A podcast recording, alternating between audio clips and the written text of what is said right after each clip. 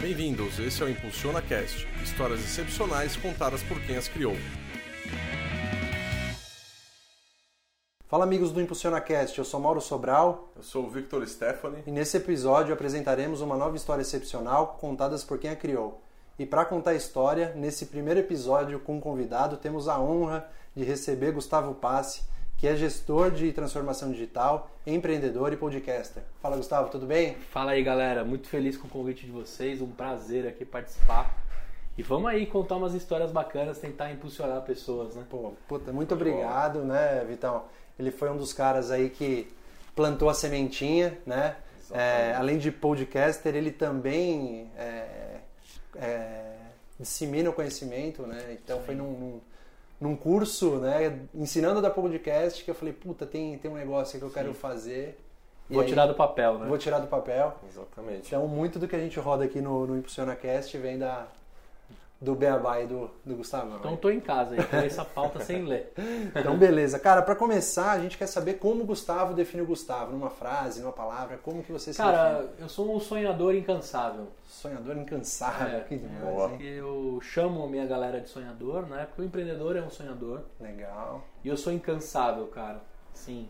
Não sei quanto tempo a gente vai ter aqui pra conversar, mas eu já tentei de tudo. E eu vou continuar tentando de tudo. E sem cansar. tá Animal. ligado? Sem Cara, cansar. com você, se a gente quiser precisar fazer em séries e dividir em episódios, a gente ficar cinco horas aqui vai ser um, vai Boa. ser um prazer. Boa, cara, boa, muito bom, cara. E conta pra gente, cara, quem é você? Quem, qual, é, qual é a sua história, família? Conta um pouco pra gente aí. Pô, o Gustavo.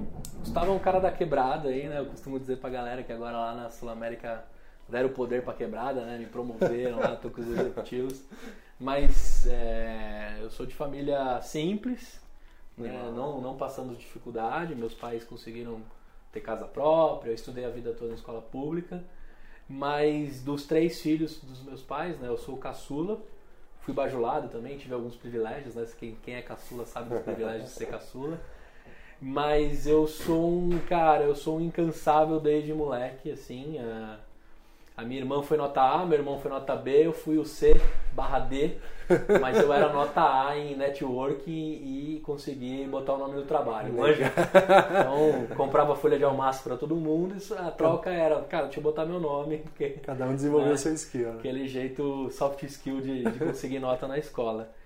E hoje, assim, consigo manter essa minha essência, muito legal. Hoje na empresa que eu trabalho eu posso ser quem realmente eu quero ser, né? Sem rótulo, sem, sem, sem uma camada executiva por cima, né? Eu consigo ser um cara que eu quero ser. Bacana. E eu mantenho essa essência, né? Então, é, apaixonado por podcast, apaixonado por empreendedorismo e apaixonado por empreender no CNPJ dos outros. Acho que isso é uma parada que eu é descobri, sei lá, nos últimos cinco anos, que dá pra você ter todas as sensações do empreendedor trabalhando no CNPJ de outro. Então, Isso é Uhum. Hoje mesmo eu dei uma mentoria para um, um garoto, eu falei garoto, mas ele tinha 27 anos, né? Cinco a menos que eu. E eu falei para ele, cara, talvez você não nasceu para ser empreendedor, talvez você nasceu para ser empreendedor, mas de tudo que você testar e tentar aprender como empreendedor, se você quiser regressar para uma empresa e fazer o mesmo, você vai ser tão feliz quanto. Talvez financeiramente você não vai ser remunerado como um dono de alguma coisa. Mas eu preciso contar para todo mundo também que empreendedor não é rico, né? Não, Claro. nem todos. né? Eu já tenho aí uma empresa que eu quebrei. É, Já fui preso trocando figurinha. Figurinha. Já depois eu vou contar pra vocês da figurinha. Ó, fica até o final aí pra vocês ouvirem essa história aí. Já que- fui preso, já fui processado. Fiz o maior encontro de figurinhas do Brasil ou do mundo. Só não deu tempo do Guinness chegar lá. Te prenderam antes? Me me prenderam antes, como né? Cara, já tive site de compra coletiva, já tive mais de quatro aplicativos. é, não fiquei rico, achei que eu ia ficar rico até os 20, depois eu joguei pros 30, agora eu joguei pros 40. Na verdade eu não joguei pros 40, né? Agora eu descobri realmente o meu propósito, que é impactar gente e construir né, um Brasil melhor. Isso E- dá pra fazer com podcast, Legal. empreendendo e por aí vai. E, e o animal é que, assim, nessa descoberta, até uma certa fase a gente pensa que é o seguinte: ganhar dinheiro é correr atrás do dinheiro. E a gente descobre que não, que tipo, é, ter um propósito, é, é correr atrás do que realmente faz sentido, a consequência vai ser dinheiro. Sim. É isso que é animal. Sim. E isso só vem com o tempo. Só vem com o tempo, a gente quando é muito novo assim, a gente pensa, né? Aquele esquema do pica-pau, né? É. Dinheiro, uísque, mulheres, né? Que fica... é, isso. É, a gente pensa aquilo quando é, quando é moleque. Foi uma boa referência, acho que eu consegui, né, resgatar. Aham. Mas é, a gente vai aprendendo com o tempo e acho que também você que é pai recentemente, né? é, eu descobri uma parada assim que o empreendedor, cara, na verdade, a gente fala muito de empatia atualmente, né? Mas empatia é uma palavra velha no meu vocabulário. Tipo, desde os 8 anos de idade, empatia eu pratico. Porque o empreendedor é o ser humano mais é, que executa empatia, que veste o sapato do outro, né? Eu não sei dizer pelo dicionário se o empreenda, empreendedor, né? Se a palavra dor está relacionada a resolver a dor dos outros. Não, não arrisco a dizer, mas é, tem tudo a ver, tá ligado? Eu, eu, eu- tem cara resolvendo um problema de saúde, é, ou porque ele passou por isso, ou porque alguém da família dele passou, e o cara tá lá pra resolver, cara, independente se ele vai ficar rico ou não, tá ligado? Exatamente, É, é, consequência, cara. Um, um exemplo disso é o Bill Gates, né? Que depois Sim. que ele é, se aposentou, entre aspas, da Microsoft, ele está resolvendo o problema do mundo. Do mundo. Né? Então, Isso aí. é, tem até um documentário aí no Netflix, patrocina nós aí, É. é, que ele, ele, ele gerou uma, um novo método de produzir energia nuclear, né?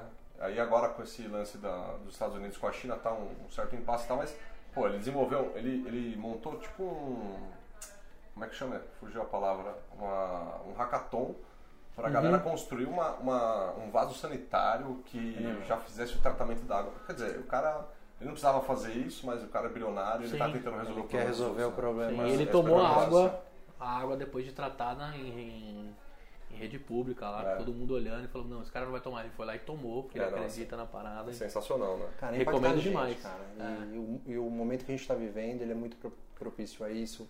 Tecnologia.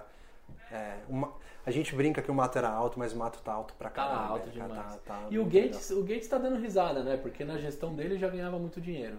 Exatamente. E agora na gestão que ele deixou tá ganhando mais ainda, né? É, Então ele tá dando risada, ele vai resolver muitos outros problemas ainda. Com certeza.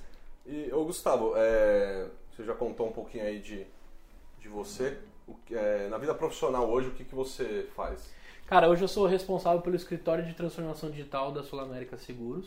Animal. Basicamente, o meu time tem duas missões: medir e fazer com que o plano de transformação de uma companhia centenária dê certo, e contaminar as pessoas para que todos vivam esse plano.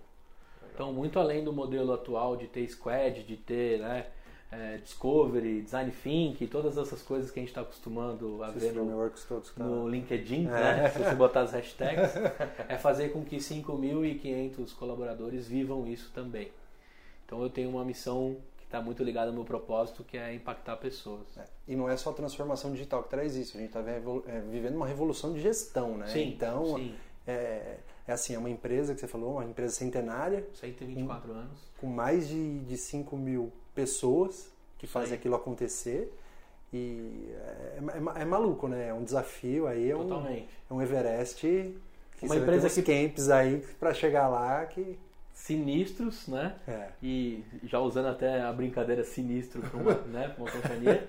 O mais louco é, dentro, dentro desse, dessa revolução e do momento que a gente vive, tomar risco é importantíssimo. Nós somos uma seguradora que precifica risco. Exato.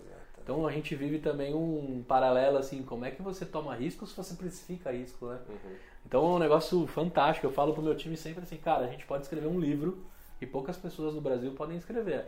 A transformação digital de uma empresa centenária. A gente conta na mão quantas empresas Quantas centenárias empresas tem no estão Brasil. fazendo, né? Exato. E tá, e tá se sujeitando a fazer isso, né? Sim. Que é uma empresa familiar, centenária, listada na bolsa. Isso aí. Caramba. Com as ações bombando, compra lá o SAS 17, se eu não me engano. SAS 17. Sula, não, Sula, Sula- 11. Sula 11. Sula 11, compra Não, essas Vi- ações. Vitão, Vitão acompanha, acompanha. Sula bem. 11, é. De, de- do ramo- desse ramo não, mas a gente dá uma olhada de vez em quando. e essa sua capacidade de, de empreender, né, principalmente intraempreender, quando, quando que surgiu isso em você? Né? Quando que você percebeu que você gostava disso ou quando você é, entendeu que, pô, é isso aqui mesmo que eu quero? Como é que foi essa história? Cara, eu tenho assim na minha cabeça al- alguns, alguns lembretes de 8 anos de idade, mais ou menos. Minha mãe disse que antes eu já tinha alguns comportamentos. Com 8 anos, assim, eu, em vez de comprar a pipa pronto, eu comprava o bambu que o cara passava na rua fatiava em várias varetas, comprava folha de seda na papelaria e fazia pipas de uma cor só e vendia para geral, né? Legal. Então eu tinha minha lata de linha com dinheiro meu. Meu pai, meu pai não podia me zoar lá a lata de linha que tava com cerol ou mandar eu parar de empenar pipa porque ele gastou dinheiro com isso. né? Aham. Que eu gastei dinheiro dele. dinheiro nasceu, né? Eu já fazia girar ali de moleque, né? Com oito anos. Com 8 anos, 8, 9 anos. Usava cerol também, é um perigo, né? Fiz algumas cagadas na vida aí, mas época que a gente não pensava muito, né? Quem nunca usou Eu também cerol? vendi cerol porque eu sabia fazer o cerol, né? Era fininho o seu? Porque Era tinha, fininho. tinha, tinha que ser fininho. Não era pó de ferro, né? Não. Na época pó de ferro era era legal, mas eu fazia de lâmpada fluorescente. Pô, era bom. É. Não Ah. façam isso em casa, mas cortava pra caramba. Quase nenhum perigo nisso. Mas tá Imagina, só tá inalar mega- aquele ar. É super bom. É, agora tá mega Nutella, você já compra a lata de linha com a linha chilena com cerol, que é mais perigoso ainda. Caraca, tá sinistro, o não negócio ficou sério. É. Evoluiu o negócio. né? Evoluiu, Caraca. evoluiu. Mas eu tenho relatos que eu fazia isso. Aí, durante um tempo, eu trabalhei como, como flanelinha. Aí, flanelinha é o primeiro trabalho autônomo que eu tive, né? Eu brinco. E a minha mãe, cara, ela ia me buscar direto, porque eu ficava no meio da maloqueirada, assim, né? Aonde isso? Isso num sacolão que tinha perto da minha casa. Eu ficava ali, aí cuidava do carro, só que eu já fazia customer experience já. Então, eu ficava olhando o carro, aí a tia já apontava com o carrinho lá em cima, aquela ladeira, eu já ia lá, pegava o carrinho, levava até o carro, tirava as sacolas, botava tudo lá dentro. E aí eu ganhava umas caixinhas animais, né? O gordinho, eu sempre fui gordinho, né? Bonitinho, bochechudo. Aí eu ganhava umas, umas caixinhas da hora. E, e tinha uma máfia lá na época dos flanelinhas, eu tinha que dividir com um cara, meio que era o dono da, da parada. Era o dono do. do- Da É, mas, quebrada, eu, né? mas eu enganava ele. Ele era o franqueador. É, mas eu enganava ele. Às vezes eu ganhava um real de caixinha, eu falava que eu tinha ganhado, tinha ganhado 50, eu dava só 25 pra ele. Ah. Então ele me roubava metade, eu roubava um quarto. né? Se ele estiver Tá ouvindo aí, ele vai Mas aí a vida toda, cara, aí eu cresci, esse sacolão aí eu fiquei um tempo, aí montei uma bomboniere na garagem da minha casa, eu achava da hora ir no atacado, que ninguém sabia onde eram os atacados de doce, minha mãe me levava, comprava o soufflé esticadinho, aquele dadinho, vendia. botava na, na- não, na, na, na, minha janela da casa, sempre morei em, em casa terra, na zona leste, aí botava os doces na, na janela, e botava o valor, assim, sei lá, 50 centavos, 25 centavos. Vendia Big Big também. Vixe, agora, é, agora, Caraca, agora eu Big levantei Big. poeira. Big Big é aquele quadradinho, É, né? Porra. E aí, cara, a minha molecada lá, meus amigos compravam comigo, fazia geladinho. Isso, moleque. E aí, cara, eu cresci com esse negócio. Ser dona, aí meu sonho era ter um bar. Queria fazer 18 anos pra ter um bar. E aí, com 16 anos, cara, o Alan, que é amigo de infância do, do meu irmão, um japa, ele trampava numa empresa de tecnologia chamada Dualtech. Que tava meio no boom de todas as empresas terem que ter site, né? Uhum. E aí eu ficava todo dia que eu via o japonês, eu falava assim, ô Japa, deixa eu trabalhar com você. Ele falava, pô, cara, não tem nada pra você fazer. Eu falei, cara, deixa eu Isso já era com você. anos 2000, certo? 2000 e... estamos falando de 2001, A 2002. internet começando a É. pegar aqui no A era Brasil. das .com. É, a era das .com, Mandic pegando fogo, CD da OL sendo jogado na sua casa. Quem nunca como- teve um e-mail arroba zipmail.com Isso aí. E aí, cara, eu ficava pro Japa, Japa, deixa eu trampar com você, deixa eu trampar com você, deixa eu trampar com você. Aí um dia ele falou, cara, beleza, vem aí, mano. E aí ele me apresentou programação, me deu uns cabeçalhos em HTML pra ficar trocando. Aí eu fiquei, passava o dia inteiro trocando cabeçalho de HTML. E aí, cara, ele tinha uma empresa no fundo da casa dele, uma consultoria de software. Aí eu aprendi programação, aprendi a fazer ASP. Trabalhava com Aspão 4.0. Da hora. É. Odiava PHP, achava que o PHP não ia nunca dar nada, né? É, eu nunca gostei. Até hoje eu não gosto, É, me mas arrependo beleza. que se eu tivesse com PHP eu tava trabalhando até hoje com isso, né? E aí, cara, ele me deu a maior oportunidade da minha vida, assim, tipo, ter condições com 15 para 16 anos de construir coisas realmente é, que mudavam outras empresas, trabalhar B2B, né? Legal. Eu já era um cara B2C, Tá. aprendi a ser B2B. E aí, cara, logo eu aprendi a programar, a gente entregava vários projetos, com 16 para 17 anos eu já gerenciava os projetos, e aí ele me levou para a Dualtech, onde ele era coordenador. Legal. Lá eu fui programador júnior e tudo que eu tinha de base de entender o projeto, a necessidade do cara, construir e testar não como programador, né, testar como usuário, eu já fazia isso de molecão. Aí eu segui uma carreira que eu entregava a minha alma assim de verdade para as empresas E aí eu conto pra todo mundo, cara, a vida toda eu fui empreendedor. Eu trabalhei na Dualtech como se a parada fosse minha, tá ligado? Legal. Até contava pros caras. Eu Ownership sócio, na veia, né? Ownership na veia. Eu construía as paradas, eu virava à noite, eu não tava interessado em hora extra, nem nada disso. E aprendi pra caramba, porque eu era molecão. entregar. Eu era molecão e eu queria estar ali por osmose com os caras grandes. Mas eu era um programador nota 6, assim, né? If, then else, uns while da vida, tá ligado? Tava lá, Tava lá. matando código. Aí, cara, eu tive a oportunidade, como eu tinha uma facilidade de me comunicar e de vender o projeto, os caras foram me puxando para área comercial. Legal. E aí, na época que eles tentaram me puxar para a área comercial, eu recebi uma proposta de uma startup que na época era uma empresa fundo de quintal, não tinha o termo startup, que se chamava Captiva, que estava construindo um software de CRM. O Salesforce estava muito caro, estava chegando já, mas era muito caro a licença. Isso a gente já tá falando. A gente tá, 2010. já estamos em 2004, 2005. Num, a Salesforce é de 2000 alguma coisa, É né? mesmo. É. Aí a gente montou um software de CRM, 2007, 2008, mais ou menos. Eu fui convidado para ir para Captiva. Aí a gente vendeu na Sul América, molecão. Eu vendi o primeiro software de CRM da Sul América. E eu cuidei de tudo, que foi a melhor coisa da minha vida, né? O CRM me deu a base de como você cuida de um cliente, se relaciona, fideliza, vende, né? E Entrega. Entrega. E eu fiquei um tempão, cara, trabalhando nessa empresa porque o dono, o Carlos Vialli, um mentor meu, ele sempre falava que ia me dar um percentual da empresa, tá ligado? Ele nunca me deu, se um dia ele escutar isso aqui. Não tenho mágoa, mas eu trabalhava pra ele também, assim como eu trabalhava no Adultec, como se fosse meu a parada, né? Como se fosse minha. E aí, cara, quando eu terminei esse ciclo, eu voltei para a Dualtech na área comercial, comercializei software, comercializei nuvem e aí resolvi a minha primeira vez de empreender sozinho. Estamos falando aí já de 2012, 2011, 2012. Eu fui para Salvador, minha esposa, minha esposa é headhunter, ela assumiu um escritório. E aí eu montei uma empresa de marketing digital. Aí de fato eu vivi uma vida empreendedora, que foi o maior ensinamento da minha vida. Você fez o que lá? Lá eu montei uma empresa de marketing digital, Tá. comercializava AdWords, AdSense, Legal. Montava site, fazia funil de vendas, conectava no Sugar CRM, como eu tinha, né, criava força de vendas nas empresas. Cheguei a ter 33 clientes, faturar quase 800 pau no ano, assim, foi do caralho na época. E a minha esposa lá com, comigo, né? Ela tocando no escritório de, de uma consultoria e eu tocando minha parada em Salvador. Aí ela resolveu ir para os Estados Unidos estudar. E aí eu apoiei geral. Falei, cara, vai, Se eu não posso ir junto, a gente já era casado, porque senão eu vou te atrapalhar. Mas eu vou a cada dois, três meses. E com a Muamba eu pago a passagem.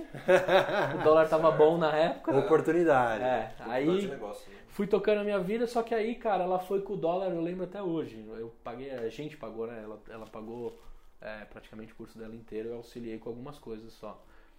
É, o dólar a gente comprou a 1,90, 2 pau. Quando ela voltou, o dólar tava 2,90, 3,15. Resumo da ópera: não consegui manter a minha vida em Salvador e garantir que ela completasse o ciclo nos Estados Unidos. Resolvi vir para casa dos meus pais e montar a mesma coisa em São Paulo. Em Salvador tinha eu e mais quatro concorrentes, em São Paulo eu tinha 2.500 concorrentes. E os caras já voando. Voando, em três meses eu já devia 60 mil reais, em quatro meses eu devia 120, Caraca, em cinco meses do Itaú cortou todo o meu crédito, eu devia, eu devia 150 mil reais. Aí eu senti o gostinho do fundo, né? Bateu lá no fundo. Bateu. Não me formei em nenhuma faculdade, esqueci de falar, abandonei três. Na época Quais, quais foram? Fala eu comigo. fiz análise de sistemas na Embi Morumbi, fiz gestão comercial na Fatec Ipiranga. Não contente em não terminar a Fatec, tentei de novo, passei na Fatec de São Bernardo para gestão empresarial. E agora eu terminei marketing de dois anos na Uninove. Mas- terminou. terminei, mas só para dar check de, no meu formulário. Aham. Ensino superior completo. Não aguentava mais deixar incompleto, tá ligado? e, e também colocar casado e com filhos, né? É. Foi a primeira vez no ano passado que eu preenchi o formulário totalmente diferente. Inteiro. Inteiro. Cara, aí, né, senti o gostinho do, do, do fundo e precisava voltar pro mercado. Qual que era o meu plano, né? Vou voltar pro mercado, vou negociar a dívida, vou guardar um troco e vou me jogar de novo sem paraquedas. Essa era, essa era a missão. E aí acabei me apaixonando pela companhia que eu voltei, que foi a Sul América, que me acolheu lá novinho, né? Como, Que legal. como Um fornecedor. É. Eu era fornecedor É, da Sul América. Uhum. E aí fiquei lá por um tempo. Nesse meio tempo eu dividia entre os meus freelas, alguns clientes que eu tinha de Salvador. Também ajudava meu irmão no bar. E cara, eu construí uma parada que foi a coisa mais maluca da minha vida. Eu resolvi na época da Copa de 2014. Cara, isso é- essa história é. Em novembro, em novembro de 2013, é, eu entrei na Sul América um pouquinho mais pra frente, tá? Só arrumando a linha do tempo, né? Tá. Em novembro de 2013 eu falei assim, cara, eu preciso ganhar dinheiro na Copa. O que vou fazer? Quem, Quem nunca nunca pensou faz- isso? quem nunca? Puta, Copa qual vai 2014. ser a próxima Vuvuzela? Isso, ou isso aí. Que é, é, né? qual que é? Que fazer bandeirinha pra colocar no retrovisor do carro. É, ou- aí, cara, eu lembro que eu tava assim, mano, o que, que eu gosto da Copa, né? Porque eu, sou, eu só crio coisas que eu gosto, né? Nada ainda deu muito certão, mas tamo aí, feliz. Aí eu falei, cara, o que, que eu posso criar na Copa? O que, que eu gosto da Copa? Eu falei, mano, eu gosto do álbum de figurinha, eu tenho desde 94. Cara, Aí eu, aí eu falei, pô, eu gosto de álbum. Meu irmão já tinha um bar. Eu falei, porra, mano, eu sou marmanjo, gosto de figurinha, preciso trocar. Vou fazer encontros de troca de figurinhas nos bares de São Paulo. Aí o negócio bomba, os bares vão querer se credenciar, eu ganho uma grana do bar e ajudo todo mundo a completar os álbuns. Você já sabia como usar Sim. a internet pra conectar as pessoas? Já. E aí, cara, eu criei um grupo no Facebook, um dia 23 de novembro de 2013, chamava Troca Troca de Figurinhas da Copa. Um negócio assim, 2014. Aí, cara, fiz o grupo, chamei os marmanjos, coloquei o bar do meu irmão como sede e fui dormir. No outro dia de manhã, uma jornalista da UOL me ligou. Me chamou no Messenger. Falou, cara, você já tá se preparando pra Copa tal? Eu vi que você tem um grupo, já tem uma galera. Pode me contar um pouco mais? Eu falei, puta, é agora, velho.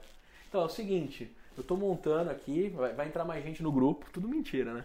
Vai entrar mais gente no grupo, mas eu vou criar a maior rede de troca de figurinhas de pessoas adultas em bares. Já criei todo um esquema pra cerveja não zoar o álbum, vai ter um lugar especial, né? Que água e, e álbum não dá certo, contei tudo pra ela. A mulher, show de bola, tal, posso publicar? Qual que é o seu nome? Perguntou tudo, né? Falei, pode. Desliguei, beleza. Cara, dormi na outra noite, no outro dia, dia 24.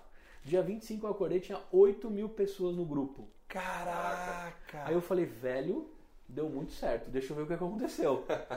Aí A matéria tinha ido pro a ar. matéria foi pro ar, ela colocou na, na noite que a gente conversou. Uhum. E ela já colocou assim: pessoas já se preparam para a Copa de 2014. Alguns bares e, e, e pessoas já estão se organizando. Cara, eu cheguei pro meu irmão e falei: velho, tiramos a sorte grande. Prepara o bar, vamos deixar um esquema legal aqui. Que a gente vai lotar isso aqui de gente trocando figurinha. Aí meu irmão, para, você é louco. Nada disso. Eu falei, Não botou "É." fé. Não botou fé. Aí, cara, rolou o tempo, começou a aparecer muita gente, os grupos do Facebook sempre foram muito bombados. Uhum. E aí foi chegando, janeiro, fevereiro, o álbum começa a ser comentado final de fevereiro, começo de março. Porque ele sai mais ou menos em maio, e você tem até junho pra completar. Depois vem Copa, dá uma baixada no assunto. Tá. Cara, era maio de 2014, tinha 17 mil pessoas. No Caraca. grupo. Aí, cara, eu fiz um trampo, aí também tem um lance assim, sei lá, acordei inspirado. Eu comecei a fazer um trampo no grupo assim, me diga onde vocês trocam suas figurinhas. E aí eu levantei um blog e fui catalogando, velho. Uhum. Excelzão, é, Acre, Brasília, Caramba. todos os lugares. Mapeou. Mapeei tudo e, e me empoderei, virei dono. Foi o primeiro cara que organizou a bagunça. Uhum. Aí, cara, começou a bombar, chegou a 27 mil pessoas. Caraca. O meu site dava 500 mil visitas na hora do almoço. Caraca. Eu falei, preciso ganhar dinheiro com isso, mas não vou ganhar da comunidade. Foi uma das coisas que eu aprendi, né? A comunidade é a que te impulsiona, Uhum. mas não é ela que te dá dinheiro. Aí, cara, é, todo lugar público eu anunciava de graça no blog. Lugar privado eu cobrava. Cara, banca de jornal eu lembro, eu cobrava 50 reais pra anunciar. Papelaria, supermercado, aparece de tudo. né? Bar. 100 E reais. era tudo, os anúncios eram de lugares que seriam pontos de encontro. Isso. Beleza. E, e a promessa que eu tinha pro cara assim, você vai me pagar 100 reais pela Copa, cobrava super barato. Eu sim. ponho o seu lugar lá, só que eu tenho 500 mil visitas por, por dia, né? Aí, cara, apareceu várias bancas de jornal. Eu fiz na época uns 15 mil reais com isso. Anúncios. Legal. Copa de 2014, fechei o grupo com 30 mil pessoas. Legal. Apareci em vários jornais, fui na Gazeta, fui na ESPN, só não fui no, no Globo Esporte. O resto participou de tudo. Participei de tudo. Aí fechei o ano de 2014, criei Você uma nunca caixa. imaginou que ia Nunca. chegar nunca. Nunca. Fiz uma E caixa seu pra você irmão pegou e falou: Filha da mãe, Ó, eu vou devia te ter escutado. Eu vou te contar uma parada que é a virada que eu dei um chupa. mu- Pode falar palavrão aqui? Pode, Eu dei um pode, meu, chupa é monstro meu irmão. Cara, eu fiz uma caixa que cabia certinho um álbum de capa dura com capa transparente. Eu vendi 600 caixas. Tem caixa minha espalhada pelo Brasil na época. Ah, legal. mesmo. Aí eu ganhei mais uns 12 pau foi de ganho. caixa. Cara, era na época que eu tava quebrado, devendo pro Itaú e Aham. virando. Monetizando, é, monetizando. Aí, uma repórter foi no bar do meu irmão, que eu tava trabalhando com ele, e falou assim: Cara, eu quero fazer uma reportagem na Veja São Paulo e eu preciso que você me fale os 10 lugares mais famosos pra se trocar figurinha. Aí eu tava no bar do meu irmão lá, falei: Porra, bota aí Tchê Café, que é o bar do meu irmão, Banca do Chileno, que é um cara lá famoso no centro, bota aí MASP de sábado às duas horas, bomba, Shopping Eldorado, aí coloquei. Beleza, mano. Terminou, continuei carregando lá, trabalhava de de madrugada com meu irmão. Fiz a entrevista na quinta, sexta-feira saiu uma matéria, foi um fotógrafo lá, de duas páginas, na revista que a Raquel Xerezar tinha saído como o boom da jornalista. Foi Legal. uma das revistas mais vendidas na época, que ela tava bombando no SBT, se Uhum. não me engano. Aí, cara, vendeu demais essa revista. Isso foi na sexta-feira. No sábado, uma da tarde, meu irmão me ligou e falou: Moleque, o que, que você fez? Tá dando volta no quarteirão, um monte de família, um monte de gente, o bar nem abriu. E os caras estão querendo trocar figurinha. O que, que você fez? Aí eu, eu chamo meu irmão de Tico, eu falei, Tico, faz o seguinte, abre o bar, velho, deixa todo mundo entrar, Abre vamos o bar, sustentar. deixa o pessoal consumir. Vamos sustentar, deixa os pais consumir, a molecada vai trocando. Velho, esse sábado lotou o bar do meu irmão, virou dizer, uma referência. Ele, ele, ele meio que fechou o bar pra isso, né? Não, ele abriu o bar, porque aliás, o bar abriu- abria às, oito- às seis da tarde, a gente É, abriu eu- uma da tarde. Eu quis dizer assim, ele, ele O ninguém público mais. dele ele não atendeu naquele dia. Não, exatamente, não, aí deu um o rolo, que porque começou a chegar a galera do bar Aham. e a molecada tomando as mesas. E, mas foi bom que todos os pais começaram a tomar chopp, levaram suas famílias depois à noite. Que é, E esse ano o bar do meu irmão bombou, teve transmissão do jogo e tal. Legal. alavancou ainda. alavancou pra caramba. E aí, cara, isso fechou, né? A Copa foi legal. A Panini me odiava na época, que eles achavam, não sei, eu penso, né? Que eles achavam que eu zoava o modelo de negócio deles. E aí terminou tudo, apareci em vários canais, meu site bombou, ganhei acho que uns 4 mil dólares de AdSense, que eu achava Caraca. que não dava dinheiro. Aí, cara, passou a Copa e pff, deu aquela murchada. Não, pela, pelas minhas contas aqui, você já tinha embolsado aí uns 50 contos. Sim, quase isso. Porra, Eu, eu coloquei assim uns 47 pau no bolso. Legal. Aí paguei parte de uma dívida e fiz um caixa pra fazer mais rolo e voltar para os Estados Unidos lá Muambá, né? Eu teve um ano que eu fui 12 vezes pra Miami buscar Uma vez por mês. É, isso daí eu preciso falar pouco, senão a Polícia Federal me pega. É? Aí, cara, é, rolou isso, beleza, acabou. Tô trabalhando na Sul América, fui lá, com- comecei como analista de negócios. Um salário, cara, eu topei qualquer salário. Eu, tava- eu tinha zero. Você precisava voltar pro jogo. Precisava voltar pro jogo, comecei a trabalhar na Sul América e fui me apaixonando lá, trabalhando. Cara, ainda ajudava meu irmão, eu, eu vivia trampando pregado, assim, né? Porque eu rodava a madrugada no bar, dormia um pouquinho, já ia pra Sul América, que ela era lá no Morumbi, num lugar que nunca mais na minha vida eu quero ir. Não tinha nada, né? Não tinha nada, muito difícil de chegar, perto do Real Hoje não tem nada mesmo, né? Ela virou uma somente. escola, né, de, de primeira classe lá, né, de classe alta. Aí, cara, eu fui trampando, passou a Copa, aí é, dentro da Sul América eu comecei a executar tudo que eu fazia por mim dentro da Sul América. Aí comecei como analista de negócios, acho que essa é a virada do, né, do... Comecei como analista de negócios e a Sul América estava começando o plano de transformação dela. Que animal. Tinha uma garagem de inovação, que o Ricardo Prates toca até hoje. E aí, cara, eu, eu trabalhava como gerente, a gente foi trampando ali como analista de negócio. Pra mim era muito boi, assim. Boi é uma gíria muito da Zona Leste. Muito, muito. Era muito fácil. Não, é muito, é muito de São Paulo isso, cara. Isso. Quem não fala? Meus equipamentos. É. meu. Eu era muito fácil trampar de analista de negócios. Praticamente eu trabalhava 15 dias, os outros 15 estudando inovação e as paradas. E aí, cara, eu cavei um pênalti com o Ricardo que eu queria trabalhar na garagem. Que eu falava, cara, esse é o futuro da parada. Se eu juntar tudo que eu sei e eu conseguir uns 5 anos pra frente, né, quando a gente fala de inovação, eu pensava isso na época. É a chance. Me dá esse negócio aqui que eu vou Me dá esse lado. negócio. Aí eu pedi as contas do gerente atual. Ele falou: Não, não vai embora, cara, fica aí, tá com desempenho bacana. Eu falei: Cara, não aguento mais isso. No dia que eu tava pedindo as contas, o Ricardo falou: Chega aí, vamos tomar um chopp. Por que você tá indo embora? Eu falei: Cara, eu vou embora, tá fora do meu propósito, tô fazendo um negócio que. Hum, tô acordando, É, não tenho tesão de vir pra cá, tenho não faz tesão, sentido. Tô fazendo super bem, o salário tá caindo, eu tô com dívida, mas cara, não tá me fazendo bem. Aí ele falou, topa trampar comigo na garagem. A garagem tava no começo, tinha ele e uma user experience só. Aí eu falei, topo. Cara, eu tô, eu tô zero de novo. Ele falou, só que eu não tenho grana pra te pagar. Eu, eu consigo te pagar três meses no cheque especial, né? Então ele pagaria a consultoria, eu fui, eu fui consultor. Uhum. E você vai se provar que funciona. Cara, quando ele terminou a frase, eu falei, tô dentro. Velho, eu passei em todas as cadeiras possíveis da, cadeira, da área de inovação. Eu vesti como se a garagem fosse uma empresinha dentro da Sul América. E eu passei os anos mais felizes da minha vida.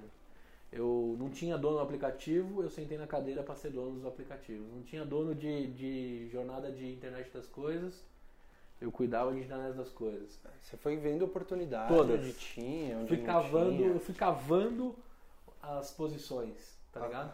Ah, não não tinha a trilha, ia lá e criava Eu, ela. eu mesmo criei a trilha, com um, ano- com um mês e 15 dias o Ricardo falou, cara, esquece o negócio dos, dos três meses, já descolei a sua vaga, já consigo justificar a a sua gente." existência, pode dormir tranquilo. Eu falei, cara, eu tinha até esquecido isso daí, eu tô tão, tão maluco. Focado aqui. E aí, cara, a Sul América fez umas paradas legais, reembolso digital, saiu lá da mão da garagem com um time foda que a gente montou. E começou a nascer um monte de coisa bacana.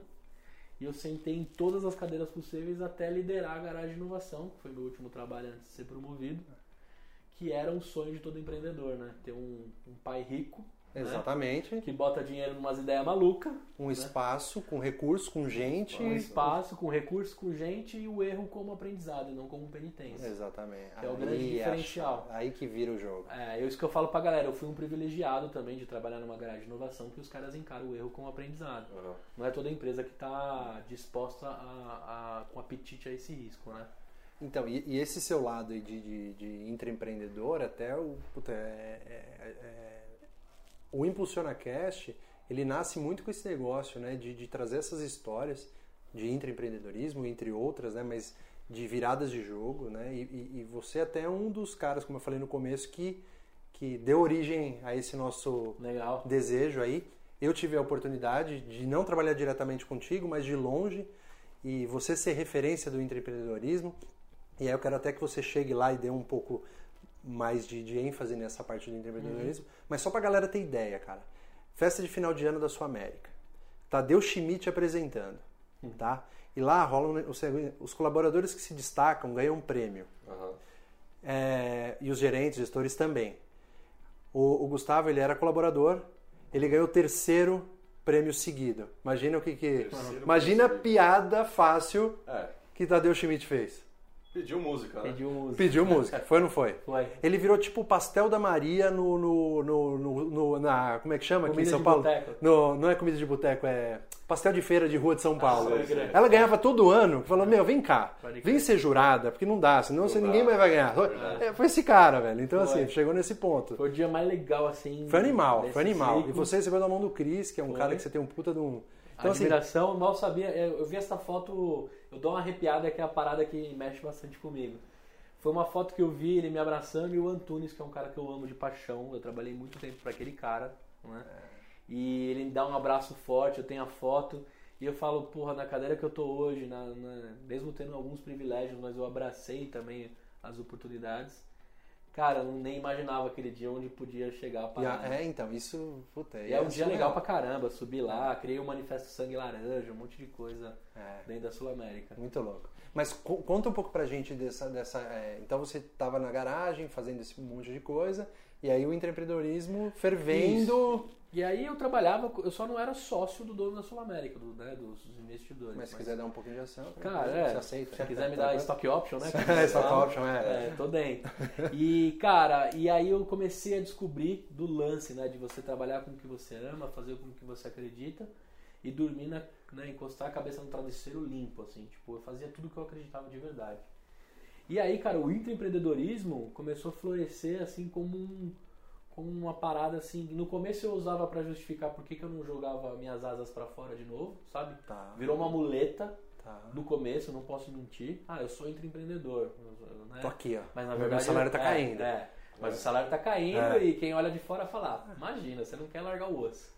E aí, cara. E você olhando pra dentro também tinha essa mesma percepção. É. Sim, não vou sim. largar o outro. Então não, não posso negar, mas depois eu entendi, cara, porque é- é- são, o intraempreendedor ele tem todas as, todas as sensações de um empreendedor, todas. Uhum. Ele só não tem a remuneração variável, Sim. né? Porém, cara, Isso é um problema? não, não é um problema.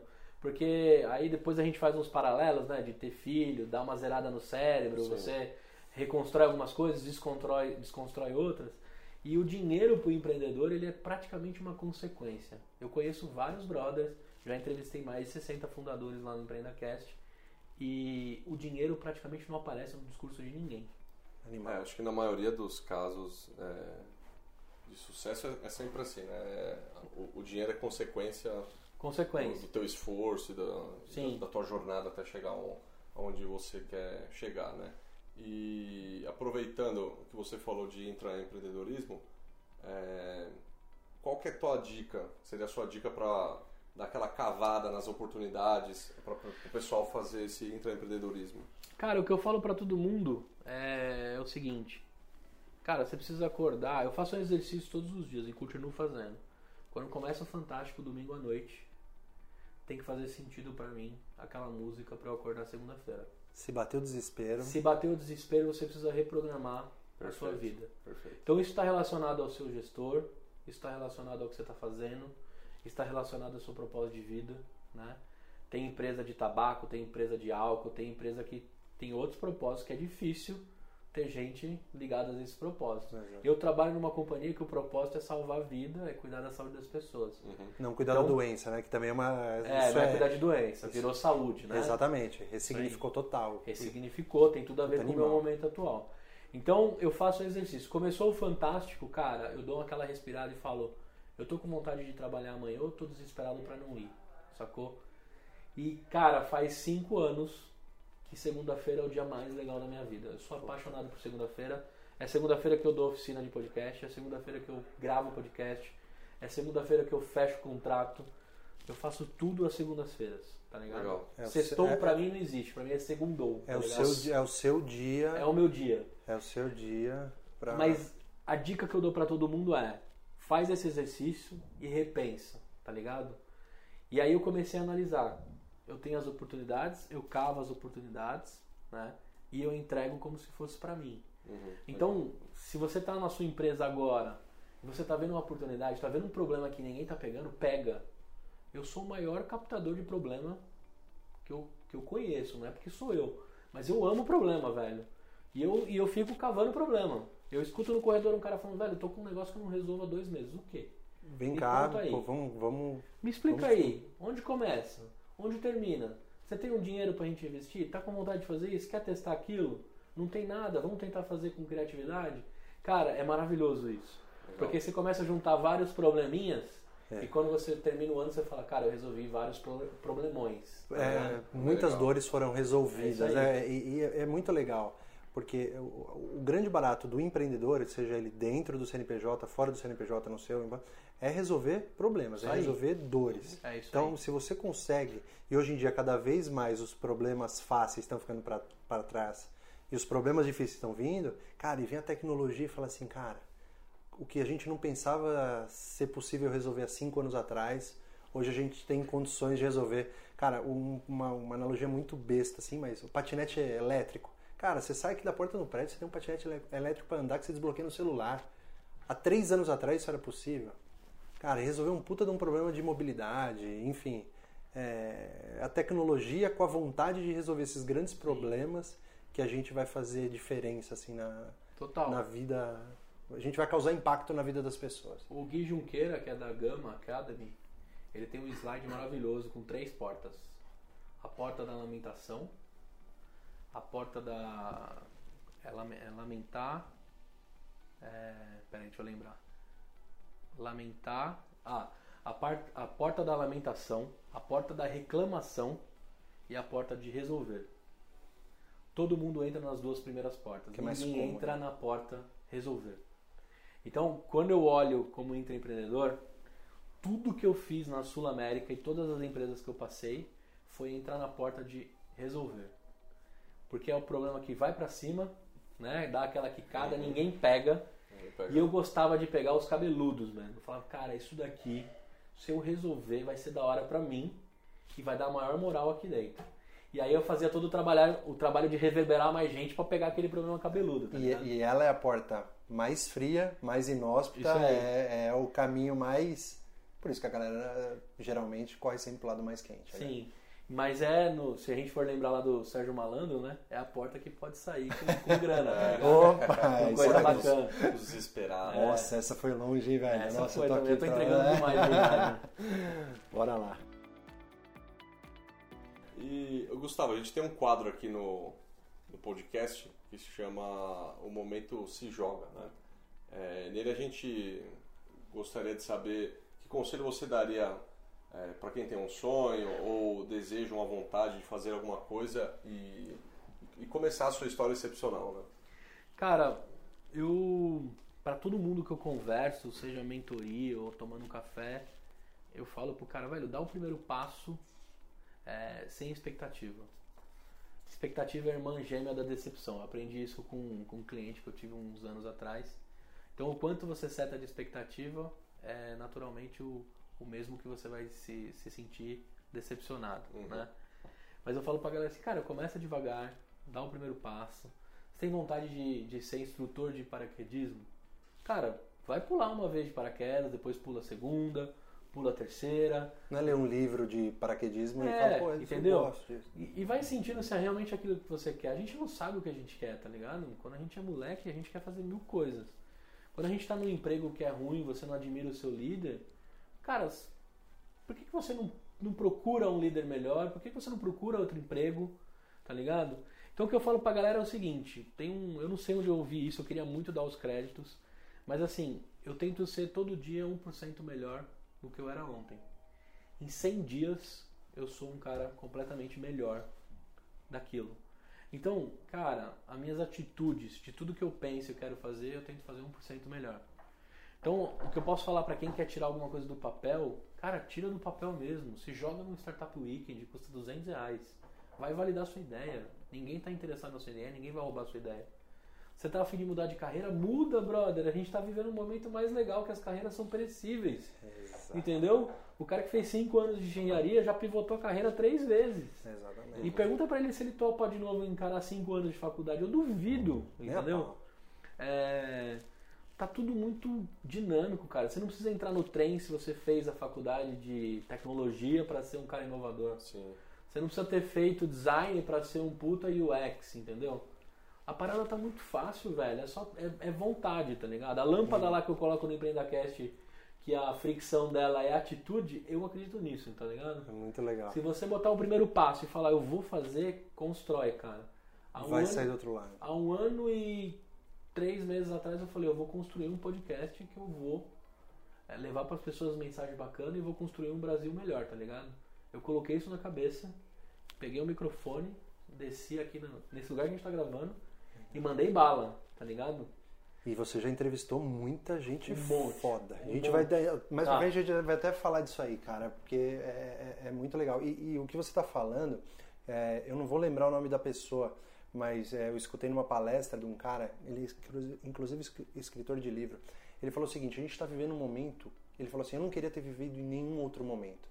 Porque a gente está vivendo um momento que qualquer um está em pé de igualdade para correr qualquer um. Sim. Então É, você pega, certeza. tipo, um Nubank. Quem que era Nubank na fila do pão até um tempo atrás? Hoje ela incomoda o Itaú. Aham. É, é, o que, que era Facebook quando a gente era criança? Não- Então, assim, as, as empresas que existiam quando a gente era criança foram engolidas. Então, assim, hoje todo mundo pode bater com todo mundo. Então, é, é um, é, cara, é um momento ímpar. É, É ímpar e mega acessível. me- O exatamente. seu maior concorrente é um moleque numa garagem com um aplicativo. Exatamente. Tá ligado? Esse é o, esse é o, é o momento mais, mais, mais olha, difícil. olha o que a gente tá vivendo, Cara, cara. Um presidente o de tá banco, ele falou o seguinte, antigamente eu acordava, eu queria, eu, é, qual que era a minha próxima estratégia, minha preocupação era fazer o, o negócio acontecer e tal. Hoje eu acordo, eu me pergunto de onde vai vir um tiro. É. Os caras tomam tiro de tudo quanto é lugar, Sim, cara, é, entendeu? sim. Então, assim, a gente tá vivendo uma fase. Cara, é um momento ímpar e, e as empresas, né? Algumas entraram pelo buzz e outras entraram para sobreviver. Se você está numa empresa que entrou no jogo para sobreviver, quer viver uma transformação, uma inovação, você pode trabalhar no que você ama, no que você quer agora, tá ligado? Porque a, que a a empresa precisa de fato é um cara que tira, né? Erga, levante as luvas e enfia a mão na graxa. Tá? Exatamente. É isso que tem- tá precisando. É, hands-on total. Hands-on total. Isso Skin aí. the game, né? Que os caras falam. É isso aí. Beleza, pessoal, só é, dando uma pausinha aqui, falar dos nossos é, apoiadores e patrocinadores. Então, amigos, quem quiser apoiar a ImpulsionaCast a partir de 10 reais por mês, é, basta acessar impulsionacast.com.br barra apoiadores, o link vai estar aí na descrição, e assinar o plano que mais desejar. Toda a grana que recebemos dos nossos apoiadores é revertida para o ImpulsionaCast. Seja para a gente comprar equipamento, trazer qualidade, encontros com a comunidade de amigos do ImpulsionaCast, tudo, tudo, 100% revertido. Animal. Aprendi direitinho? Aprendeu e vou assinar. Vou assinar Boa. que eu sou desses que apoia no começo pra depois dar risada com os caras. Valeu. Valeu. E você que é, acredita no ImpulsionaCast e quer patrocinar nosso, nosso projeto, nossa ideia, entre em contato com a gente através do e-mail vamosjuntos@impulsionacast.com.br. Vitão, repita, Vitão, Vamos juntos, arroba impulsionacast.com.br. que a gente manda aí todo o detalhe aí para você ser um patrocinador do nosso podcast, beleza? Impulsio- Impulsiona a gente, né? Impulsiona a gente, impulsiona boa. a gente. Meu, é muito trocadilho, né? Bom, né? E, não- e, e, a- e só um parênteses, a- a- a- a- até a criatividade de criar o nome, eu copiei a criatividade do, do Gustavo. Né? A gente acabou. Empreenda Cast, Aham. Beer Cast, que a gente vai falar, Aham. Pediatra Cast. É isso aí. Impulsiona a cara. Impulsiona. Impulsiona Cast, Não, a gente agora. teve um monte de ideia, cara. Aí ficava, puta, mas isso soa mal tal. E- É, é muito. Esse processo de criação é, é, é do cara. Ó, o EmpreendaCast ia chamar Pulo do Gato.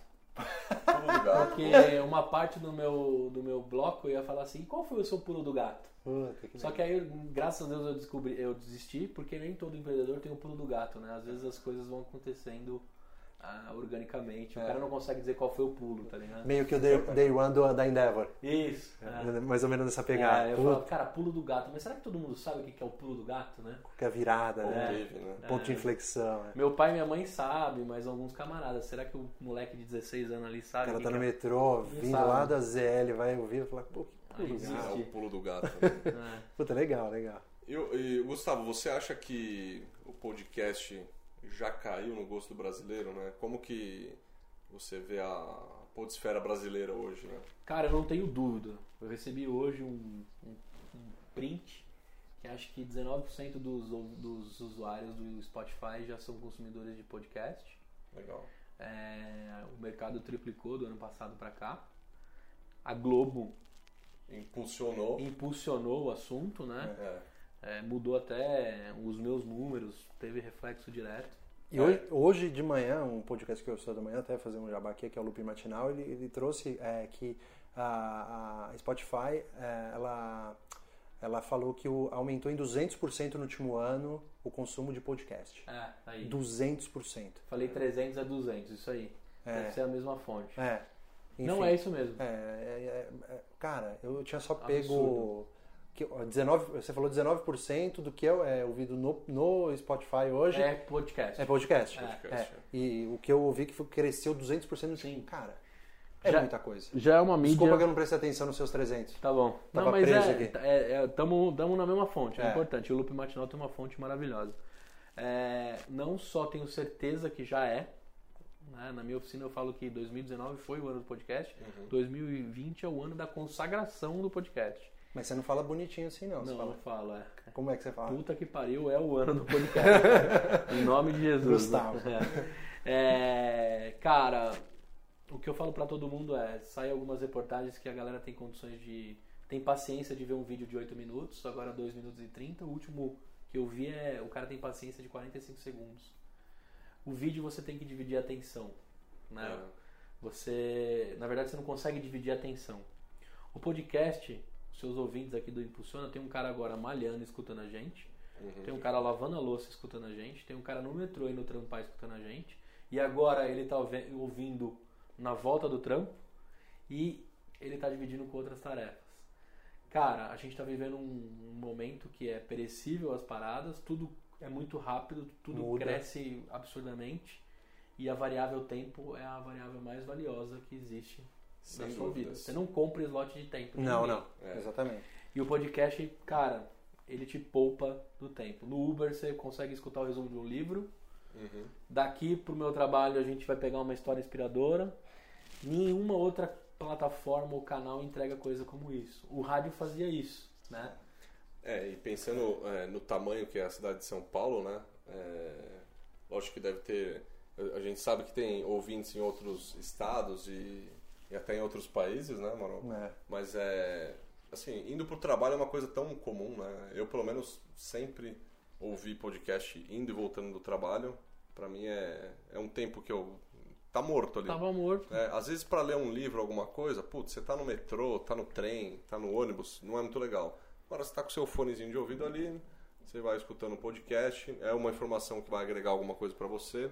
E você consome o que você quer consumir. É, exatamente. Por exemplo, no rádio não. Muitas é. vezes tem que consumir, tem, tem, dá uma ressignificada nisso, porque no rádio não. Sim. aquela... E o rádio te entrega música, entretenimento, é. né? São é. poucos rádios que entregavam notícia e conhecimento, né?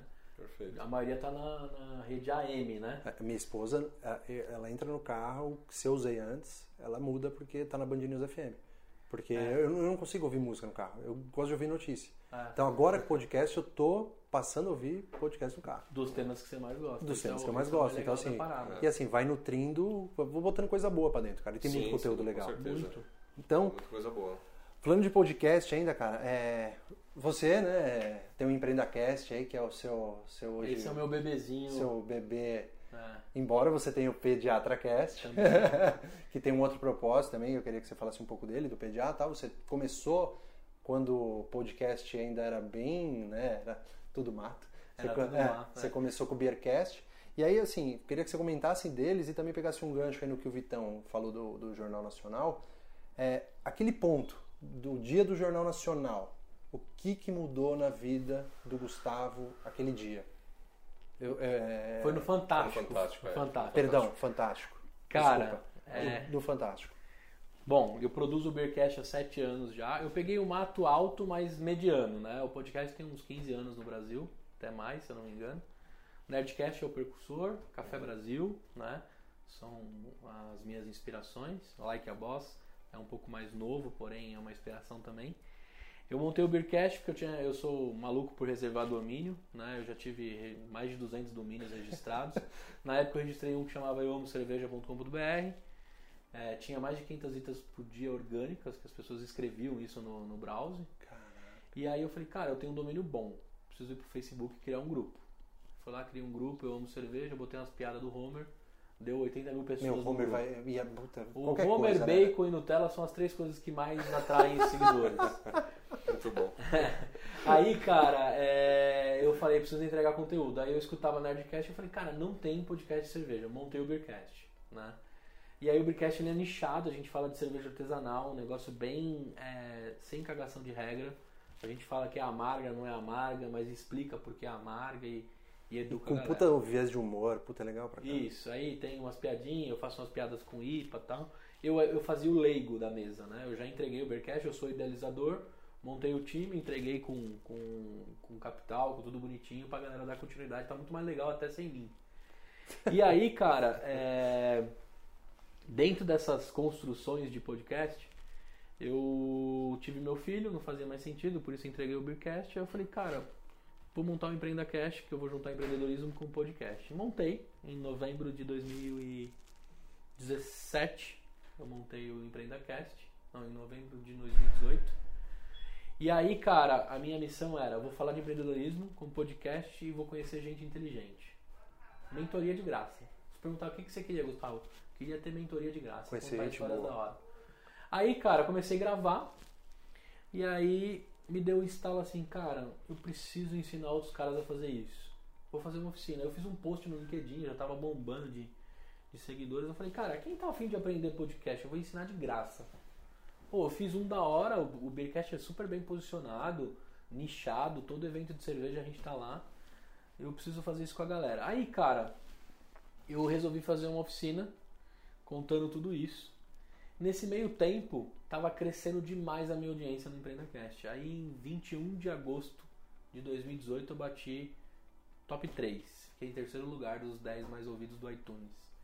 Dia 22 de agosto, primeiro lugar. Tava acima do Nerdcast, tinha mais alguns outros podcasts. Aí eu tirei um printão, botei no LinkedIn.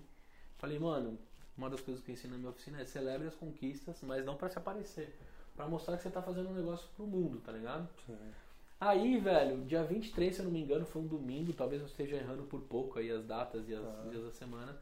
O Fantástico saiu com uma reportagem de quase 15 minutos sobre podcast, que eles estavam saindo com as frentes todas no, nas principais plataformas. E eu tava em primeirão, velho. Eu lembro que terminou o Fantástico, começou a aparecer um monte de gente nas minhas redes sociais. Seu LinkedIn? Meu LinkedIn tinha 4 mil pessoas, bateu 25 mil pessoas, 23 mil pessoas. Cara. No Instagram, eu tinha 1.200 seguidores, deu 3.500. E aí, notificação a madrugada inteira. Aí os ouvintes, eu tinha um ritmo de 16, não, tinha, acho que eu tinha 11 mil ouvintes que eu já media do uhum. EmpreendaCast e bateu 23 mil ouvintes depois desse ciclo.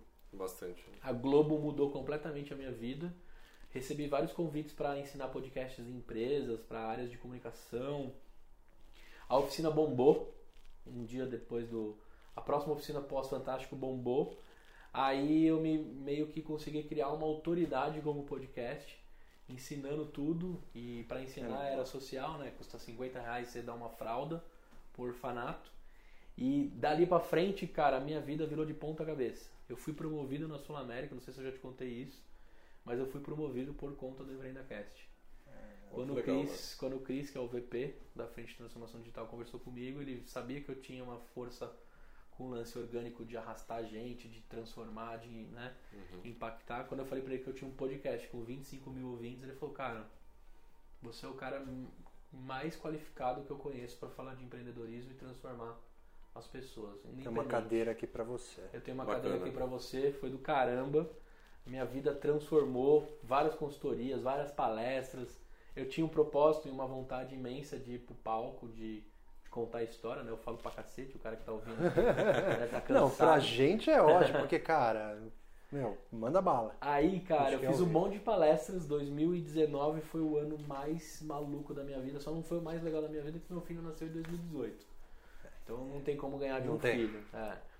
E, cara, eu realizei todos os meus sonhos. Eu queria palestrar no Google Campus, palestrei no Google Campus. Legal. Eu queria conhecer o ecossistema do Sebrae, que eu admiro muito conheci o ecossistema, fui convidado para me Sem preteco, né? Coisas. Eu sou empreteco.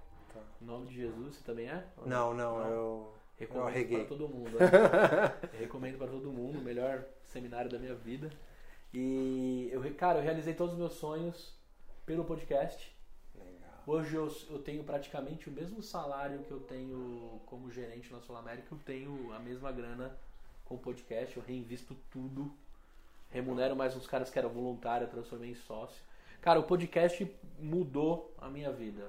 Melhorou a minha oratória, melhorou a minha chance de analisar negócio, melhorou a minha, a minha facilidade de lidar com as pessoas, de entender todos os lados.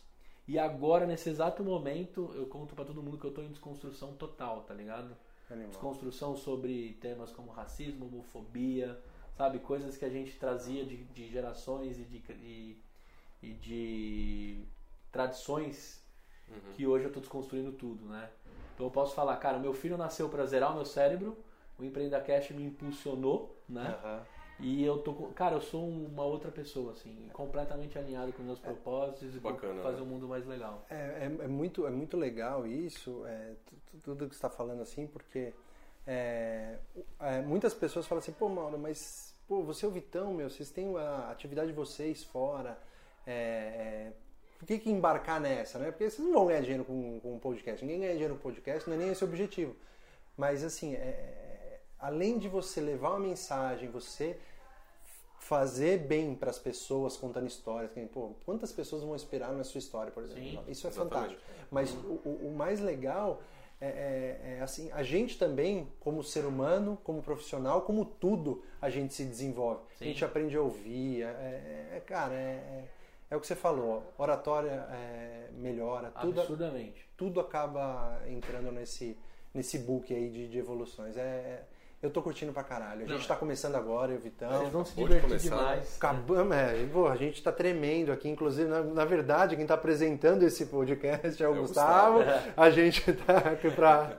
Cara, Pô, animal, coisa que cara, eu posso animal, adiantar pra velho, vocês, animal. vocês vão se deparar com umas paradas que eu me deparei no meio do, do caminho, assim.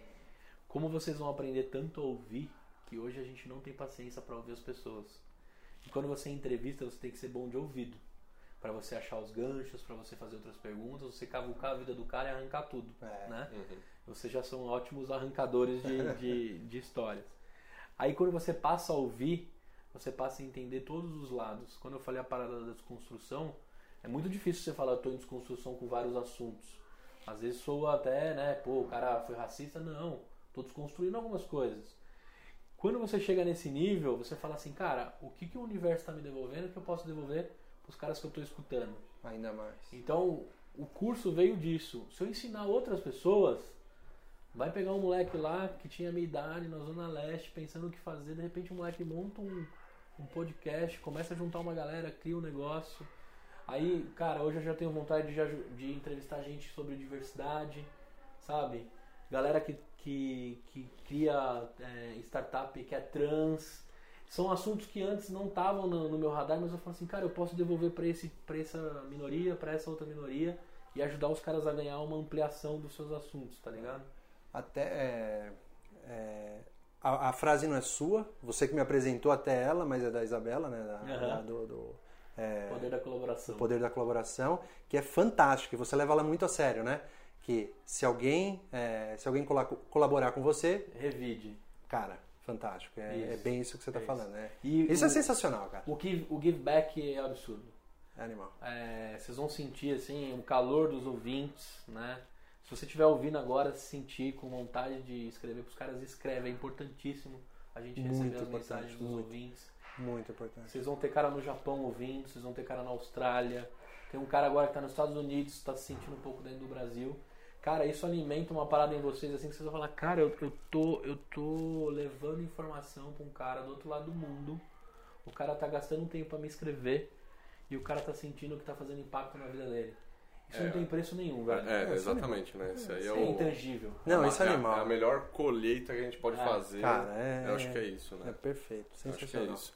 E, o Gustavo, o, nesse momento de transformação digital que a gente está passando hoje, né? É, você é um grande entusiasta do tema, né? Todo mundo que está ouvindo até aqui já, já percebeu. E de maneira geral, é, qual que é a sua opinião né, sobre a, como as empresas brasileiras tradicionais, né, ou analógicas, é, estão encarando esse, movi- eh, esse movimento de transformação digital? Cara, eu tenho uma opinião muito particular minha, assim. Algumas empresas estão indo pelo buzz e estão esquecendo da parte mais importante de uma transformação, que são as pessoas. Estão indo pela. Eu costumo Pelo falar hype. pela, pela é, o modelo paleta mexicana. Isso, é isso aí. Ah, Ou tá a moda, vamos lá. né? É, vamos lá. Vamos lá, porque paleta mexicana é a da vez. Muitas estão indo por, essa, por esse caminho.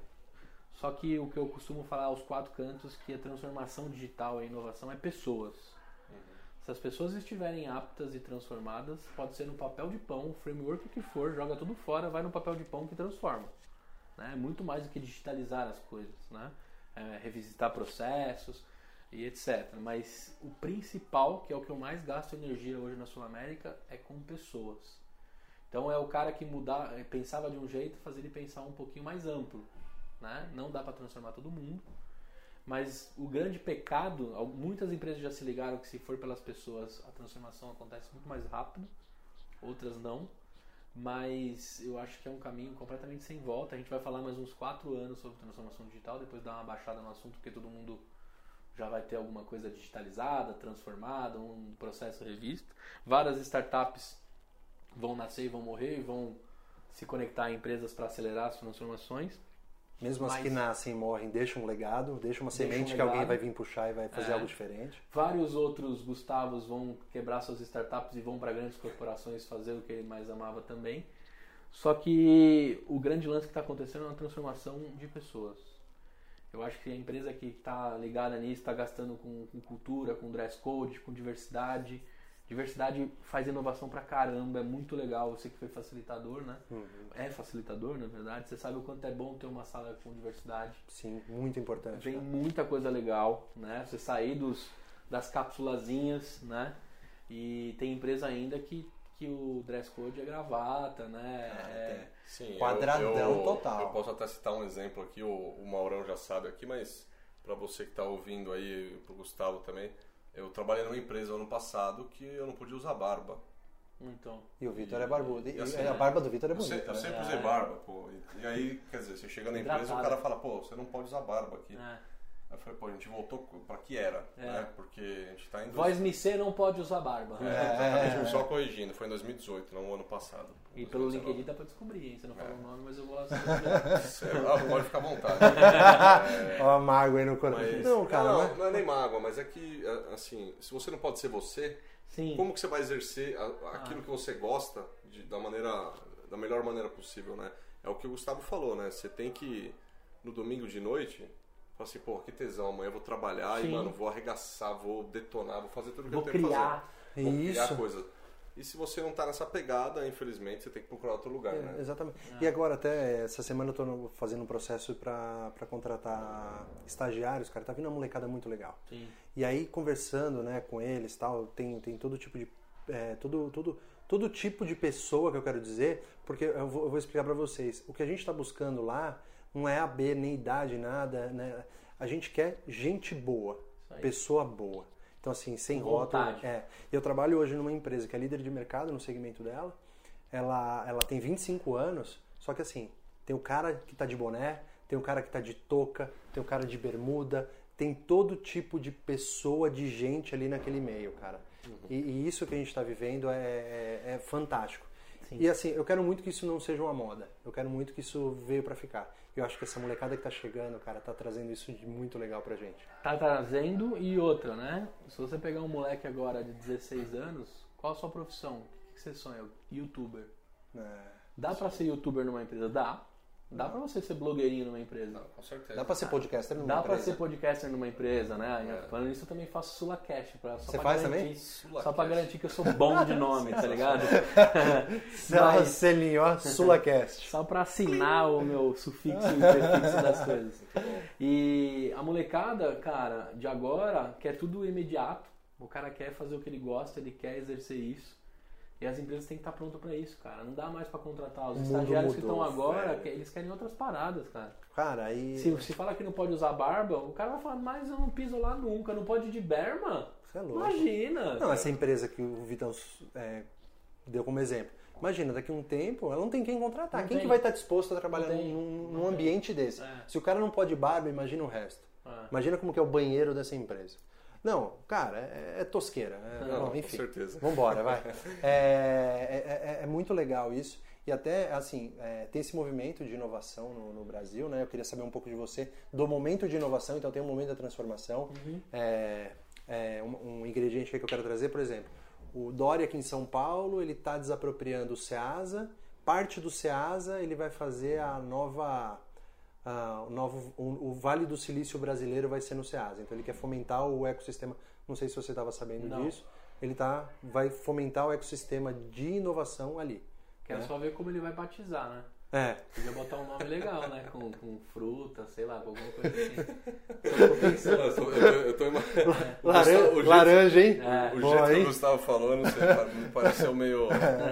É. Eu achei que ele ia mandar uma piada em cima, mas é que me veio já um monte de nome Não, é. podre na cabeça. Deixa pra lá. né?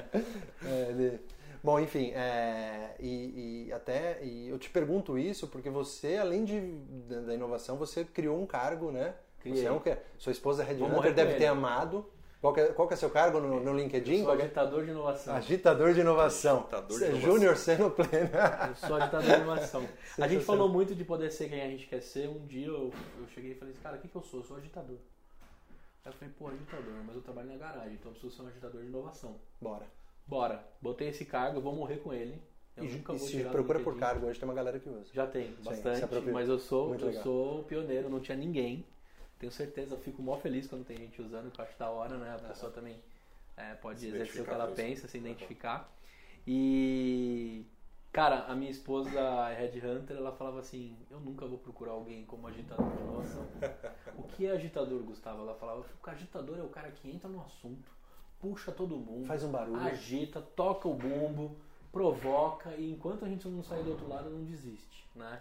Quando você falou de inovação, por isso que o cara que está pensando em empreender, ele também pode inovar. Porque inovação para mim é empreendedorismo. Existe uma prateleira de soluções que eu vou falar alguns nomes que são buzz, mas tem a prateleira com blockchain, com inteligência artificial, é, é, tem a prateleira com IoT, tem a prateleira do que você quiser. Mas se você pegar só essa prateleira aqui, esse negócio, e colocar alguma coisa, não funciona, não vai ser inovador, não vai ser porra nenhuma.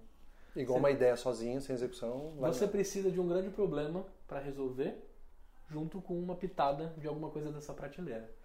Então, quando eu fui para a garagem de inovação, foi o lugar que talvez a minha vida toda eu teria que estar tá lá. E eu não me jogava inovador. Porque quando a gente fala inovação, a gente fez em ciência de foguete. Uhum. Né? Os caras da NASA fazendo umas alquimia maluca. Uhum. É. E aí, porra, não terminei nem a faculdade, né? Eu nem quase só tinha ensino médio, né? Como é que eu vou ser inovador? Mas eu acho que a inovação é você fazer isso, juntar um grande problema, transformar em oportunidade e você pesca o que você quer nas prateleiras das grandes tecnologias. Lógico, tem gente trabalhando para alimentar essa prateleira, mas a gente está falando de outra inovação que alimenta essa prateleira. As inovações corporativas que a gente vive hoje é, é a junção dessas duas coisas. Então, quando eu falo para a galera de todas as áreas, é, cara, procura inovação dentro da sua área. Imagina que tem uma prateleira que você pode pegar a hora que você quiser. Só tenta dar uma olhada para não falar pensar fora da caixa, né? Que já é. virou é.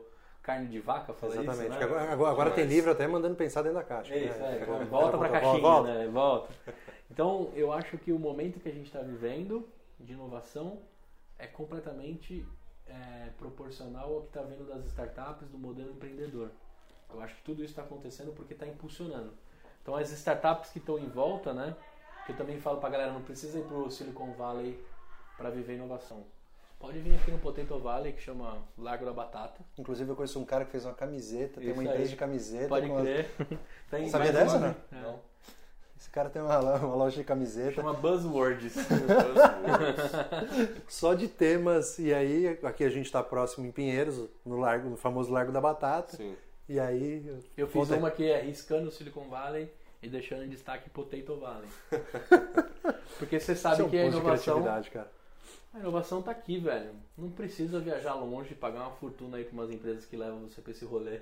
É. Cara, dá um rolê aqui no Largo da Batata que você vai ver um monte de inovação e tão melhor quanto a do Silicon Valley. Não precisa ir para Israel e nem para China, tá ligado? Legal. Se bem que a China é um fenômeno, né? É. Vá para China, só não vai agora que tá Porque o coronel tá pegando é, pra ir lá, pesado. mas é, vá para China, mas se você quiser inovação, dá um rolê aqui no Largo da Batata. Inovar, você pode inovar em qualquer coisa, né? Cara? Em qualquer coisa. É isso né? que a gente precisa. É, o que você falou é, é, é pegando aí, parafraseando, é desconstruir esse, esse negócio, ah, preciso ser cientista. Não, não, cara. Pega um problema que você tem, agarra, faz diferente. Se fizer diferente, está inovando. Isso aí. Faz diferente. Esse, acho que esse é o, é o caminho. Esse é o caminho, mano. Beleza, Vitão? Beleza. Bom, a gente tem um grupo no Telegram para a gente trocar ideia, poder impulsionar cada vez mais nossa comunidade. Já vou entrar aqui. É... O, como é que você faz para participar desse grupo no, no, no Telegram? Basta nos mandar um direct lá no Instagram. O nosso Instagram é o impulsionacast. Você pode mandar um direct com o seu telefone, a gente solicitando a entrada no grupo. A gente vai te adicionar no grupo, a gente apaga os dados porque a gente está em conformidade com a LGPD, então a gente não guarda dados de telefone. o cara de segurança de informação aqui. Bom, eu vou finalizar aqui agradecendo o Gustavo pela participação no nosso primeiro episódio. É uma honra poder é, entrevistar uma pessoa com, com tanto conhecimento e, e, e que nos é, impulsionou a criar o nosso próprio podcast, né? Especialmente o Mauro, que depois acabou me convidando. É, obrigado, Gustavo. É, prazer te conhecer. Prazer né? é meu, cara. Eu não conhecia, quem conhecia era só o Mauro. Então, muito obrigado e a gente vai conversando, né? Com certeza. Pô, eu quero agradecer em especial. É, quando eu, a gente trocou uma ideia no, no, no evento que você fez na Google, lá no Google, sobre podcast. A gente contei um pouco para você, né, do que, uhum. do que você representava, cara. Então você é um cara que, meu, você, você tem uma luz diferente, você mostra, é, você inspira as pessoas sem você saber, cara. Valeu. Isso é, isso é muito especial. A gente teve uma oportunidade aqui de conversar, quero ter outras, bater outros papos. Pô, me chama aí Cara, com arrozão de festa. Pra gente, pra gente foi uma, pô, foi uma aula. Uma aula, a gente jogava o tema, você, pá, puta, animal isso. Você sabe, pra quem tá entrevistando, é, Legal, não, é é sensacional. Cara, e obrigado, obrigado por ser quem é, tamo junto. Valeu Se demais, precisar, cara, conta com a gente. Posso fazer o fechamento pra vocês ou não? Pode, Claro. pô, pode. É, então, cara, eu que agradeço, a honra é completamente minha. Puta, obrigado, tá alimentando mais um pouquinho do meu propósito, que é de alguma forma ajudar vocês e mandar minha mensagem para mais longe.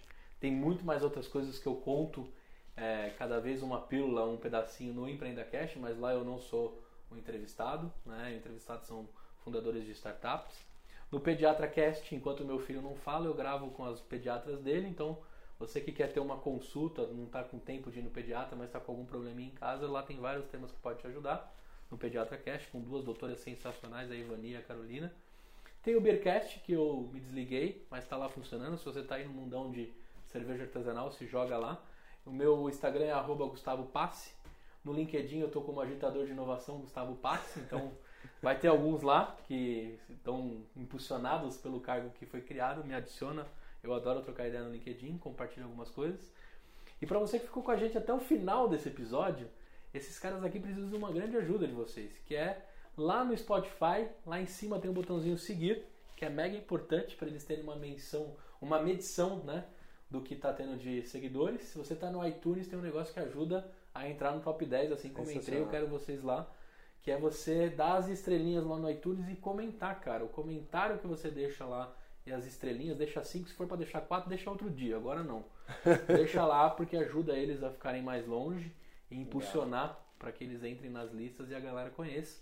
E também uma coisa que eu peço no Empreenda Cash, não tá na minha oficina, mas eu já vou dar de graça para vocês aqui. Opa, Eu, eu agora tô pedindo no meio do episódio para quem ouviu esse episódio, gostou, gosta de vocês, para sempre apresentar para um amigo novo. Explica o podcast do jeito que o Vitão contou aqui, como ele explicou pro, pro Uber. É, né? A gente colocou isso no episódio ou não? Não, eu vou resumir aqui É. rapidinho no final. Eu tava vindo pra cá e já fazendo um convite para um, pra um próximo entrevistado, né? Eu mandei um áudio no WhatsApp e eu tava num Uber e o, um senhor já dirigindo, cerca de 60 anos, ele falou assim: Poxa, mas o que é podcast, hein? Você pode me falar? E aí eu expliquei pra ele é, o, como é- o que que era, como é que fez funcionava, um né? pitch. É. Fiz um mini pitch pro, pro motorista do Uber e ele ficou interessado, foi bem legal, foi bem interessante. É isso aí. É isso aí. Apresenta Bom, pro cara do Uber. Quanto mais nossa podesfera ser forte, É isso aí. mais, mais gente a gente vai ajudar aí. Posso só terminar uma coisa? Lógico. se você ficou com vontade de criar um podcast assim como o Mauro participou, oficinadepodcast.com.br. Dia 10 de março é o próximo aqui no Google Campus. Se mudar a data eu vou avisar no meu Instagram. Mas eu ensino tudo de graça, todos os hacks, como você faz dinheiro, como você entrevista, como você faz tudo para viver na podosfera. Custa 50 reais e a fralda é doada para um orfanato. Legal, a gente vai estar lá, Vitão. Com Compromisso certeza. nosso, a gente vai estar lá. Quem Boa. quiser bater um papo, Estaremos lá. vamos prestigiar lá. Com certeza. Eu espero que vocês tenham gostado é, dessa história excepcional. É, não deixe de enviar seus comentários, feedbacks pelas nossas redes sociais, fanpage do Facebook, Instagram, Twitter, tudo arroba ImpulsionaCast. O nosso site vocês já conhecem, é o www.impulsionacast.com.br. Nos adicione no LinkedIn, basta procurar por Mauro Sobral, Victor Stephanie ou Gustavo Passe. É isso aí. É isso aí, galera. Até o próximo episódio, semana que vem. Valeu, Gustavão. Valeu, obrigado. Valeu, gente. Um abraço. Tchau, Valeu. tchau. Já pedi no Instagram para seguir no grupo e no PicPay tô colaborando aqui. Valeu.